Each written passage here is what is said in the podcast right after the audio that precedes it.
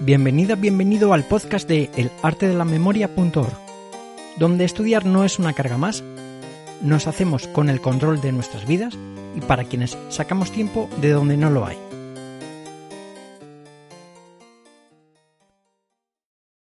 Episodio número 111. Ejemplo de máxima superación. De lo que te voy a hablar en esta ocasión es de un ejemplo real, algo que ha sucedido de verdad y algo que ha sucedido en muchas ocasiones y que seguirá pasando siempre. Te voy a leer casi literalmente un artículo que escribí hace unos años respondiéndote a las siguientes preguntas. ¿Cómo lo ha conseguido? ¿Cómo lo hace ahora? ¿Lo disfruta? ¿Cómo parece que lo va a hacer? ¿Se ha frustrado? ¿De dónde saca la motivación? Y voy a acabar con tú también sabes, tú también puedes. Empezamos entonces y empiezo a leer prácticamente de forma literal.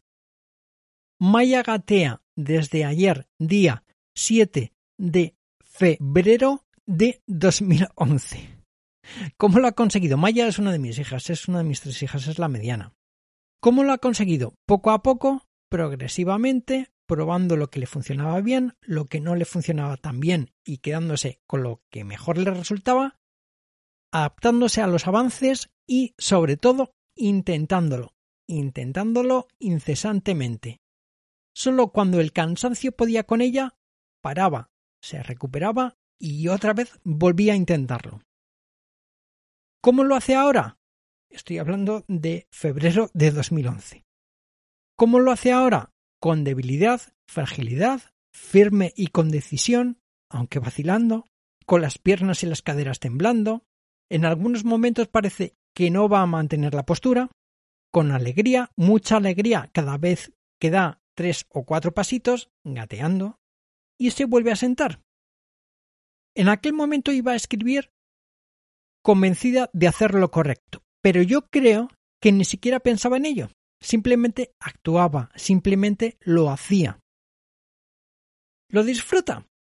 En todo momento, no solo el día de ayer en el que consiguió mantenerse y avanzar. Desde que aprendió a darse la vuelta para estar boca abajo, la recuerdo disfrutando del proceso en todo momento. Fíjate con qué cosa más sencilla, solamente con darse la vuelta. ¿Cómo parece que lo va a hacer? Perfectamente. No me cabe duda alguna de que es cuestión de tiempo, días quizás, que aprenda a gatear con soltura y seguridad, manteniendo la estabilidad en todo momento. Ayer por la mañana avanzaba, estoy hablando de nuevo de febrero de 2011, ayer por la mañana avanzaba un paso gateando y se sentaba, descansaba y volvía a la carga. Ayer por la noche ya podíamos decir oficialmente que gateaba. ¿Se frustraba?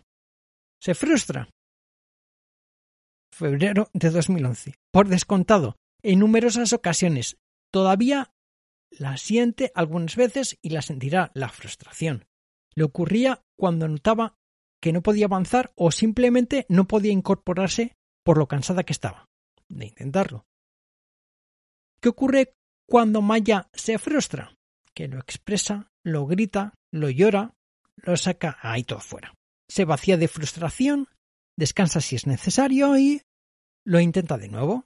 Si le apetece en ese momento, fenomenal. Si no, pues más tarde, pero lo vuelve a intentar.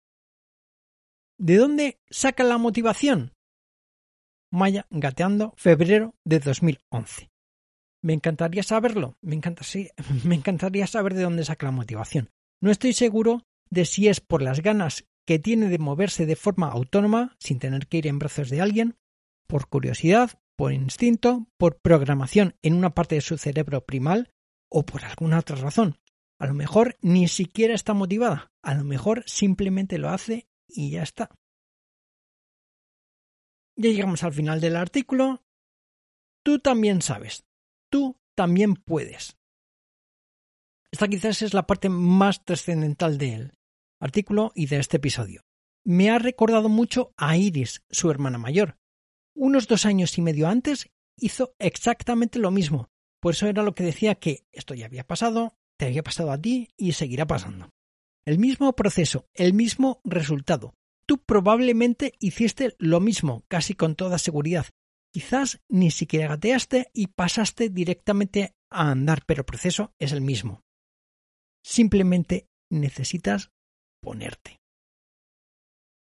Gracias y cuídate. Un abrazo desde el arte de la memoria.org, donde estudiar no es una carga más, nos hacemos con el control de nuestras vidas y para quienes sacamos tiempo de donde no lo hay.